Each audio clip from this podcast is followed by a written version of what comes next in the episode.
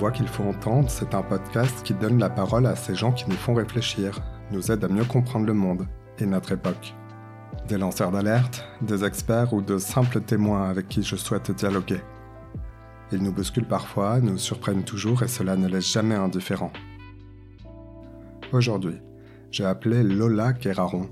Elle a 25 ans, cette ancienne étudiante d'AgroParisTech a décidé de lancer un appel aux diplômés de son école un appel à déserter les grandes entreprises des emplois qu'elle juge destructeurs pour le vivant. Dans cet épisode, nous parlons des raisons qui l'ont poussée à bifurquer. On aborde le sujet de l'industrie agroalimentaire qui fait des ravages selon elle. À la fin de l'émission, elle répond à ma question bonus et me parle d'une de ces voix qu'elle nous conseille d'entendre. Vous le savez, comme d'habitude, je passe un coup de fil pour joindre mes invités mais il se trouve que ce jour-là, à cet endroit-là, mon intervenante n'avait pas une connexion idéale. Heureusement, son propos va bien au-delà de ses considérations matérielles. Je m'appelle Simon Icard et vous souhaite la bienvenue dans ce nouvel épisode.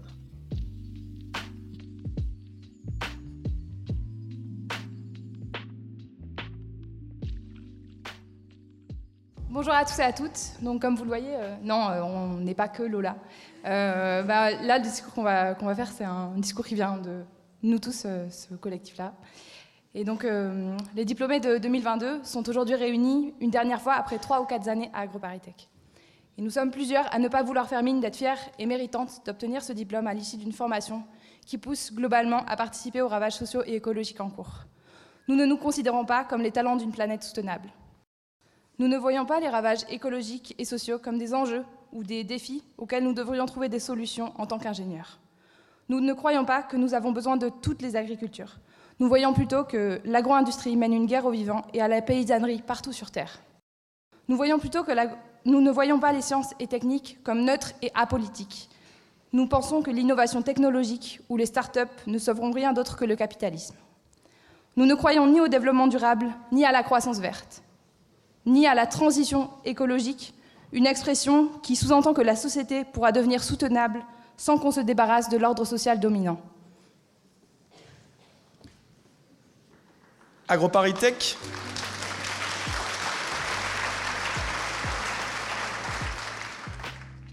Bonjour Lola Kerraron. Bonjour euh, Simon Ika.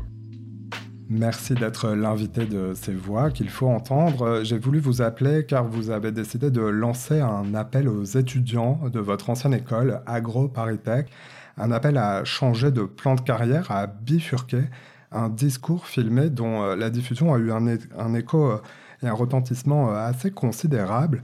Qu'aviez-vous souhaité dénoncer avec ce discours et votre appel? Eh bien, euh, ce discours, il avait pour but d'interroger vraiment nos camarades de promotion, du coup, qui sortent euh, tout juste d'AgroParisTech, une formation qui euh, se veut nous former à être ingénieur du vivant et du coup qui touche intrinsèquement à des questions autour de, l'alimentation, de l'agriculture, de comment on veut se nourrir, se soigner, et donc de questions écologiques et sociales. Et nous, notre discours, bah, il avait pour but d'interroger nos, nos de camarades de promo pour qu'ils euh, euh, choisissent et réfléchissent à, où ils veulent euh, mettre leur énergie pour ces prochaines années et en dénonçant tout le, fait, le greenwashing qui va être associé au, principal débouché d'AgroParisTech, que ce soit voilà, des, des, jobs dans des bureaux de conseil, dans des, dans des, sur tout un tas de, dans l'agroalimentaire, dans tout un tas de domaines qui, pour nous, contribuent aux ravages écologiques et sociaux en cours. Et comment avez-vous euh, décidé de, de, de, prendre la parole directement, de, de s'engager, de, passer par, euh, par ce moyen? Eh bien, parce que euh, la cérémonie de remise de diplôme, elle nous semblait être un moment un peu, un peu symbolique qui était intéressant à, à, questionner. On est encore jeune, on a moins de contraintes peut-être du fait qu'on n'a pas on n'a pas d'enfant, notre carrière n'est pas encore euh, complètement tracée, donc ça nous semblait euh, bah, voilà, la dernière occasion pour interroger les personnes avec qui on a passé ces trois, quatre dernières années de nos vies euh, pour voilà, prendre la parole et porter ce message politique d'appel à, à désertion, en fait, puisque on considère que la plupart des, des jobs qu'on fait après AgroParisTech, malgré voilà, peut-être sont souvent associés à des mots comme développement durable, transition écologique et qui se voilà d'une en fait qui un peu paradoxal c'est qu'on a l'impression de, de, de d'être contribué à, à des réponses à des problèmes environnementaux mais nous on pense qu'au contraire sous ces couvertures vertes qui sont euh, néfastes et dévastateurs. Et donc, euh, c'est pour ça qu'on a pris ce, ce, temps, cette prise de parole collective. C'était aussi pour nous important d'être euh, en groupe pour porter ce message, puisque voilà, c'est une voix, une voix et, politique qu'on a prononcée ce jour-là. Donc oui, on a fait un discours euh, volontairement euh, radical, j'allais dire. Oui, ben, radical, c'était prendre les choses à la racine euh, ça nous convient euh, tout à fait. On assume cette radicalité. On pense que en fait, euh, peut-être plus extrême, ça serait justement de continuer ce système alors qu'on voit bien qu'il va droit dans le mur et de continuer comme ce, que est en train de rien changer ou à continuer de croire à une croissance alors que le découplage, c'est-à-dire la dissociation entre l'augmentation du PIB et, le fait que et la réduction de ces impacts ces ravages environnementaux et sociaux on n'y croit pas, on, voit bien que ça n'est pas jamais arrivé et que ça n'arrivera pas. Et, cette euh, radicalité, euh, cet engagement et cette conscience, vous, l'avez, elle s'est forgée euh, de votre côté pendant vos études ou vous l'aviez avant? Non, s'est vraiment forgée en parallèle de ouais, ces quatre dernières années, donc pendant mes, mes études. Euh, j'étais pas spécialement, personnellement, hein, ça dépend vraiment parmi euh, nous dans le groupe qui a pris la parole, mais moi personnellement, ma famille n'était pas spécialement impliquée dans le voilà, ou consciente des, euh, des, des, ravages écologiques euh, actuels. Je me suis commencé à m'y intéresser en, prépa et puis surtout en arrivant à AgroParisTech, en effet, parce que je pense que les, les, le temps que j'avais pour, euh, pour me permettre à côté d'études de réfléchir, de me renseigner, de m'informer, c'est la première étape, je pense, pour s'engager. Et puis après, euh, le fait d'avoir euh, voilà des associations euh, sur des questions écologiques assez, assez proches de moi, de rencontrer des personnes qui s'intéressent à ces sujets-là, et c'est en fait ensemble on s'est motivé aussi à bah, s'engager, à, à commencer à proposer des actions, à participer à des actions, à aller s'informer sur des conférences, à partager des lectures. Et je pense que c'est vraiment ça qui m'a permis de bah, d'en arriver voilà à, à, mon engagement actuel. Mais euh, voilà, c'est pas tellement les, cours qu'on avait à AgroParisTech, par contre, c'est tout ce que je suis allée chercher en dehors avec d'autres euh, et, euh, de rejoindre des, des lieux euh, d'autogestion, des lieux euh, des moments d'occupation, beaucoup ouvert euh, l'esprit et fait prendre conscience de tout ce qui se passe. Euh, en quelque sorte, pourquoi lancer un appel à, à, à bifurquer, à, à, changer les, les choses de l'extérieur et, et peut-être pas de l'intérieur? C'est un peu ce qu'on ressent euh, en écoutant euh, vos propos et, et, et, le discours de la vidéo. Ouais, bah, je pense que cette dissociation, elle est un petit peu simpliste et, et je crois que ce débat, il est un peu, enfin, est un peu nulle part. Mais en tout cas, ce qui est sûr, c'est que nous, on n'a absolument aucune envie de perdre de l'énergie et des années de notre vie. Euh, je sais pas si euh, de l'intérieur, enfin, c'est pour dire par de l'intérieur, mais si c'est pour bosser dans un gros groupe euh, agro-industriel ou euh, de, pétrochimie ou Vinci ou je sais quel gros groupe qui pourrait nous ouvrir leurs portes, évidemment qu'on n'a aucune envie d'aller là-dedans parce qu'on voit très bien et, ça même dans nos cours d'agro-parisTech, on, on, bien conscience que la, stratégie de euh, responsabilité sociétale et environnementale, euh, souvent appelée RSE, est euh, très souvent du greenwashing. En fait, l'intérêt même de ces entreprises est contraire à, le fait de, changer. Enfin, la seule chose qu'elles pourraient faire, c'est cesser leurs activités. Et ça, c'est complètement inintendable. Donc, en fait, euh, à partir du moment où, euh, euh, une multinationale va pas volontairement cesser ses activités et arrêter de, de donner plein de profit à ses actionnaires, nous, on n'a absolument rien à y faire à l'intérieur de ces entreprises-là.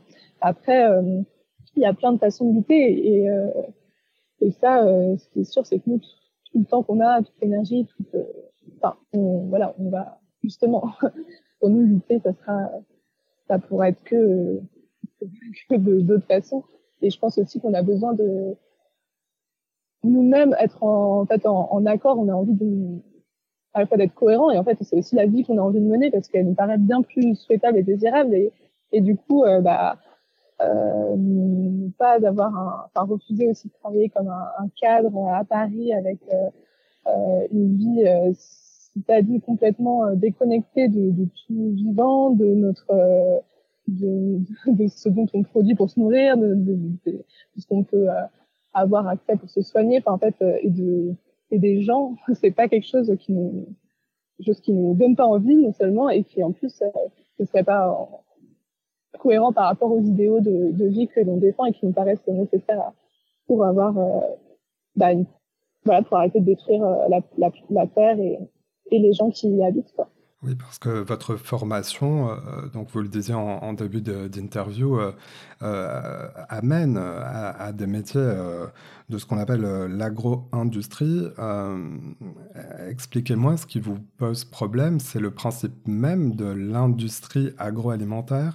Ouais, bah la, première débouchée d'AgroParisTech, ça va être en effet l'agroalimentaire. Et, AgroParisTech nous forme à, quatre grands domaines en fait. L'agriculture, qui va être euh, voilà très souvent euh, euh, aujourd'hui euh, bah, on est vers l'agro-industrie, l'agroalimentaire, l'environnement et la santé. Ça, ça c'est les quatre grands domaines auxquels nous forme AgroParisTech le problème principal que l'on soulève, c'est que AgroParisTech va être encore majoritairement, évidemment, euh, voilà, il y a des, il y a des cours variés, mais dans une logique de, enfin, AgroParisTech, depuis son origine, a euh, été créé pour servir les intérêts de l'agro-industrie.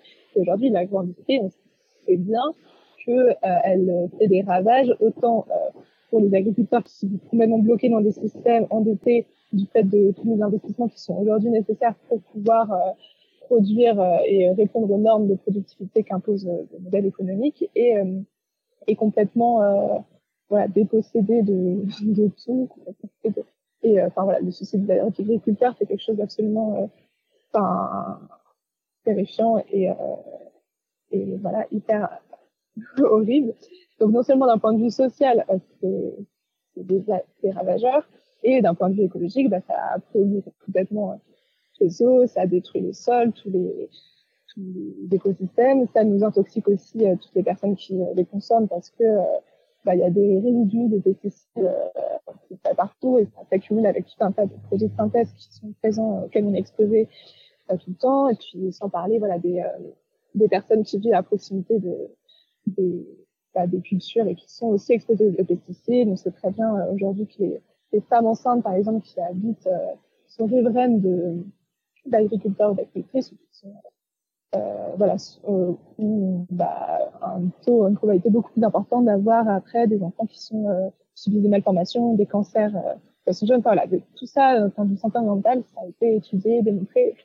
Donc, euh, mmh. donc euh, voilà, je pense que des raisons sont suffisantes. Enfin, je pourrais continuer la liste, elle est très longue, non, mais je crois qu'aujourd'hui, c'est assez connu euh, les impacts de l'agro. Euh, l'impact écologique de de l'agriculture euh, est régulièrement mesuré, euh, parfois euh, montré du doigt. Le, le, directeur de, votre ancienne école avait pu réagir dans, la presse après, votre discours. Je précise qu'il le, le, qualifiait d'injuste en ce sens que l'école n'avait pas attendu la remise de diplôme pour travailler sur la transition agroécologique. Mais à vous entendre, c'est le principe même euh, de l'agro-industrie qui, qui est un problème euh, selon vous. Donc, euh, la, j'allais dire, la, réconciliation, si l'on peut dire, n'est pas dans votre optique entre les modèles agro-industrie et, ce que l'on appelle l'agroécologie. Oui, ben voilà, c'est un grand message de notre discours du fait que ces deux modèles, en fait, sont incompatibles et on a, ça va être voilà, contrairement à ce que nous dit le directeur d'AgroParisTech, qui va avoir euh, lui comme point de vue que euh, tout ça pourrait cohabiter. Et c'est euh, voilà le, le discours dominant, on va dire, dans notre société que on va avoir enfin, comme si ça pouvait cohabiter, mais c'est complètement faux et complètement illusoire, puisque d'un côté, on a l'agro-industrie qui s'accapare des terres, qui va les avaler, qui s'accapare aussi les subventions de la PAC, la politique agricole commune, et qui va euh, s'agrandir toujours plus euh, avec aujourd'hui enfin, un grand problème. Il y a euh, un tiers de, des, agriculteurs qui vont partir à la retraite dans ces dix prochaines années. Et en fait, pour un tas de raisons, c'est hyper compliqué de, d'acquérir des terres agricoles de, pouvoir s'installer aujourd'hui et c'est la grande industrie qui va du coup avoir à chaque fois la l'avantage pour récupérer ces terres qui va toujours s'agrandir toujours plus et plus les fermes sont grandes, plus les exploitations sont grandes, plus c'est compliqué de faire euh, bah, des, une production qui va pouvoir respecter respecter le vivant. Donc en fait voilà nous on va c'est un des messages forts du discours de dire que euh, nous, ces deux systèmes sont pas compatibles et nous, ce qu'on défend,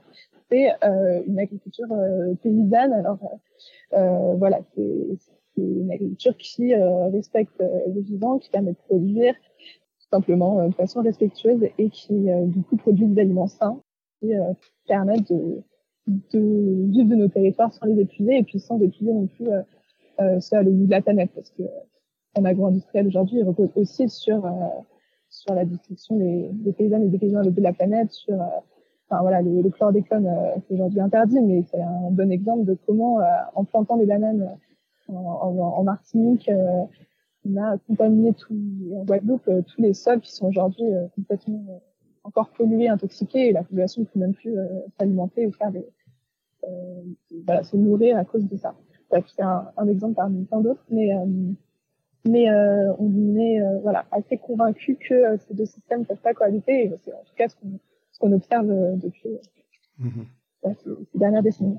Quand, on évoque la question de l'agroécologie et, les études qui, paraissent, euh, en effet, il est souvent indiqué qu'il serait possible de nourrir la planète avec un modèle agroécologique, euh, mais à supposer de consommer moins, en fait. ce serait l'idée bah, euh, consommer moins, ça dépend.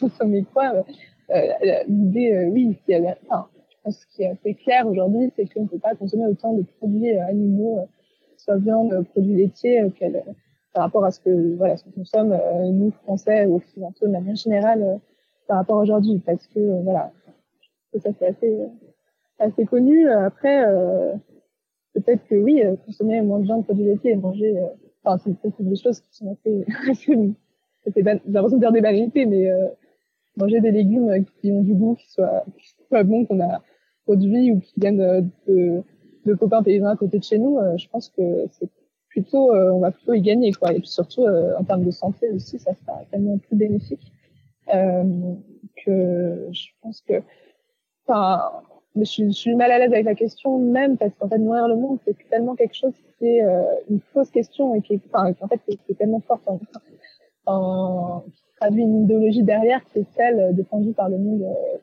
de l'agro-industrie, puisque c'est son gros argument de dire que euh, elle nourrit le monde et c'est euh, et, et voilà. Enfin, mmh quand, quand, on questionne la, la question de l'agroalimentaire, derrière, il y a l'achat de produits alimentaires transformés. Vous, vous mmh mettez en, en question et en cause les, les, modes de transformation, mais ma question euh, porte sur le principe même d'avoir besoin, euh, justement, au quotidien, euh, d'acheter, de, de, de, ne pas se fournir que de produits bruts pour son quotidien. Je pense que c'est parce qu'on dit produits alimentaires transformés, ça comprendrait le fromage. je veux dire, on n'est pas qu'on peut plus se nourrir de, fromage qui besoin de transformation ou de pain, ou évidemment, enfin, hyper moi, dans les endroits, les paysans boulangers qui produisent du pain avec du levain qui est absolument délicieux, des gens qui font du fromage, qui le transforment. On peut aussi faire, euh, voilà, des, conserves de façon euh, juste à une échelle plus, euh, réduite que euh, l'agro-industrie auquel on s'oppose. Enfin, derrière l'agro-industrie, c'est des énormes multinationales qui ont un monopole, qui bah, ont des actionnaires qui tirent tous les bénéfices pendant que euh, des paysans, des paysannes euh, sont affamés, pendant que euh, plein de gens aussi bah, ont des difficultés, n'ont pas accès à, une alimentation du coup de qualité. Enfin, c'est ça auquel on s'oppose, c'est pas le fait d'acheter des produits transformés. C'est et après, d'un point de vue de santé, on va appeler plutôt l'ultra transformé, qui aujourd'hui aussi pose problème, et du coup qui est ce que produit l'agro-industrie. Donc, euh, nous, on s'oppose à une agro-industrie qui dépend de, de l'agrochimie, de pesticides de synthèse qui euh, intoxiquent les sols, euh, qui, euh, qui met plein d'autres produits de synthèse et du coup qui fait les produits qui sont néfastes et qui, euh, enfin voilà, permettent à personne de vivre, de dans votre parcours étudiant, dans, dans, dans, votre parcours universitaire et, notamment dans, dans, cette école, avez-vous appris des, des, techniques, des éléments que vous pourriez utiliser plus en rapport avec vos valeurs ailleurs, autrement qu'en effet en intégrant une grande entreprise? Oui, bah, sûrement. Enfin, ou c'est pas du tout dans vos projets, ce qui, ce qui est aussi une partie de ma, ma question pour euh, savoir comment vous, vous envisagez euh, la suite d'un point de vue euh, professionnel. Ouais. Bah, c'est très variable. Pour, moi personnellement, enfin, je, je pense que forcément on va garder des choses qu'on a appris dans cette école. Hein, peut-être même pour ceux et celles qui s'installent comme acteurs, actrices, bah, il y a plein de choses qui sont qui vont leur être utiles dans leur activité au, quotidien, euh, même si on ne nous apprend pas à, faire de l'agriculture de façon pratique, mais il n'empêche qu'il y a des choses euh, qui seront utiles. Moi, mon domaine, c'est plutôt l'environnement et l'écologie. Donc, euh, la, la, spécialité que j'ai fait d'ailleurs en dernière année était plutôt euh, une spécialité qui euh, voilà, formait une minorité d'étudiants qui est un petit peu à, à, la, à la marge, mais qui fait partie des, des spécialités les plus critiques à AgroParisTech et qui qui avait plein de cours euh, très intéressants, hein, malgré euh, le fait que, euh, enfin, les critiques qu'on peut faire d'AgroParisTech, cet aspect c'est quand même intéressant. Donc, elle nous apprend à voir justement bah, tous les blocages qu'il y a dans les grandes institutions en termes de politique environnementale, pourquoi euh, ça marche pas, pourquoi c'est complètement insuffisant? Et des exemples peut-être plus concrets, moi, dans, les luttes euh, que je veux mener. Il y a aujourd'hui en France, euh, partout en France, euh, autour de chez nous, des projets qui sont destructeurs, qui vont bétoniser un, un bout de terre d'espace naturel, des terres forestières, de, qui vont polluer, intoxiquer les gens en, en, en polluant les endroits. Et, et, nous, on nous forme d'habitude à faire des études d'impact ces projets-là sont une sorte de caution euh, pour permettre à ces projets d'être euh, euh, bah, réalisés de façon légale. Ils ont besoin d'avoir une, une étude d'impact avant et du coup bah, j'ai appris comment faire ça mais ça permet aussi euh, d'apprendre à pouvoir décrypter ces études d'impact savoir retrouver les informations et éventuellement euh, par exemple bah, soutenir des luttes locales qui pourraient s'opposer à, à ces projets et d'ailleurs je recommande tous les auditeurs d'aller se renseigner auprès de chez eux si quels sont les projets qui euh, détruisent des, des, bouts de, terre, qui détruisent des bouts de, la beauté de ce monde. Et puis euh, peut-être qu'en rencontrant euh, d'autres habitants autour d'eux, ils pourraient avoir envie de, de s'y opposer avec elle et eux. Et il y a une carte pour ça sur Reporter qui est assez, assez chouette, carte des projets inutiles à imposer. Voilà, mais euh, c'est qu'un exemple. Après, moi, mon activité la principale, c'est de la réalisation d'une série documentaire et euh, je fais aussi un petit peu de journalisme indépendant sur des questions d'agriculture euh, ou d'écologie ou d'agroalimentaire. Donc, euh, donc euh, je réutilise forcément des choses, pas forcément que j'ai appris à l'école, mais en tous les cas, euh, le fait que je me sois intéressée à ces questions-là et, et, du fait de ma formation. C'est parce que j'ai fait une formation à AgroParisTech, je ne vais pas tout oublier après mes études. Vous, vous dites, euh, on a besoin de davantage de, lieux ruraux, euh, par le biais de pratiques d'entraide ou d'apprentissage partagé. Euh, et même, vous dites, euh, il, est, plus simple de vivre avec peu d'argent tout en étant autonome. C'est le, type de lieu que, vous souhaitez intégrer, des lieux autonomes quelque part.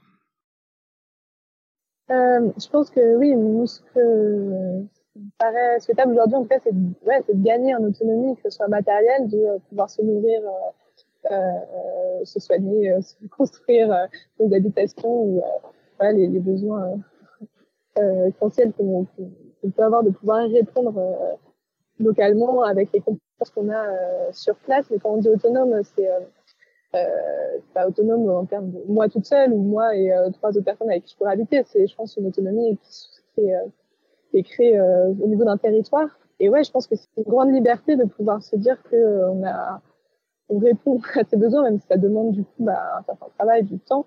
Mais euh, du coup, ça nous libère aussi de, bah, notre dépendance qu'on a vis-à-vis de, toutes les industries. Hein. Et aujourd'hui, ça paraît inenvisageable de, s'en passer quand, enfin, moi, je voilà, j'ai vécu en ville ces dernières années et j'ai été prise dans toutes ces dépendances aussi. Hein. Mais du coup, c'est tellement, en fait, enthousiasmant de voir, enfin, ouais, de se faire des, des jardins partagés où on va pouvoir se nourrir, répondre à nos, à nos besoins localement sans avoir à, payer ou en échange de travail, de pouvoir s'entraider dans la construction de nos habitations. Je dans le terme, il y a tout un tas de, de collectifs euh, comme ça qui se, mettent à faire, euh, bah, qui sont très, forts en autoconstruction et ils vont se faire toutes les trois semaines de chantier. Ils vont d'abord aller sur euh, la maison de, de quelqu'un, refaire le toit, après sur celle de quelqu'un d'autre, de quelqu'un d'autre. Et en fait, bah, si on veut ça permet énormément de réduire d'abord les, coûts de, construction, des moments aussi très conviviaux où on apprend plein de savoir-faire. En fait, c'est, quelque chose qui me paraît, qui me paraît souhaitable, auquel j'aimerais, c'est comme ça que je voudrais plus tard. Mhm. On arrive au moment euh, de la question bonus. Euh, vous le savez, dans cette émission, je demande à chaque invité de nous euh, proposer une voix qu'il ou elle nous conseille d'entendre. De qui voudriez-vous nous parler? Je voudrais vous recommander une, bande dessinée d'Alessandro Pinocchi. J'ai toujours un doute sur la façon dont on prononce son nom de famille, mais c'est un dessinateur qui a fait une, une BD, enfin il en a plusieurs, mais euh, je pensais à la, à la recomposition des mondes. Et euh, voilà, c'est à la fois un super bon dessinateur, ses, ses, ses dessins sont, sont, magnifiques, et aussi euh, voilà, je suis porteur d'une vision d'écologie voilà, radicale qui, qui rend très accessible avec beaucoup d'humour. Euh, c'est toujours voilà, un, un, moment délicieux de, de lire ces bébés. Et là, sa reposition du monde, justement, il raconte. Euh, et je pense qu'en fait, ça ouvre énormément les imaginaires. Et je pense qu'aujourd'hui aussi, ce dont tu as besoin, hein, à côté des, des luttes plus offensives et euh, de la construction d'alternatives. Mais euh, euh, voilà, il raconte avec euh, l'intermédiaire de deux oiseaux, les anges et un pinson, la vie de ce qui se passe sur la ZAD de Notre-Dame-des-Landes avec euh, il arrive à traduire quel rapport ils ont au vivant avec euh, bah, la, connaissance de, différents euh, animaux qui, qui sont, comment ils... Enfin, en fait, il, voilà, il rend un peu accessible tout ce qui se passe là-bas avec beaucoup de, de poésie, d'humour et, et de façon très jolie. Du coup, je recommande aux dessinateurs. Et... Voilà. Merci Lola Kerraron d'être passée dans mon émission. Euh, on suivra euh, la date de publication, de diffusion de votre documentaire? Oui, eh bien, euh, fin septembre, a priori, Pamaté, c'est documentaire autour des plantes médicinales, comme une panacée avec un M. Ouais. Merci beaucoup. Merci à vous. Voilà, c'est la fin de cet épisode. S'il vous a plu, notez-le, partagez-le ou parlez-en autour de vous. Pour entendre les prochaines voix que je mets en avant et ne manquer aucun épisode, abonnez-vous sur votre plateforme de podcast préférée. À bientôt.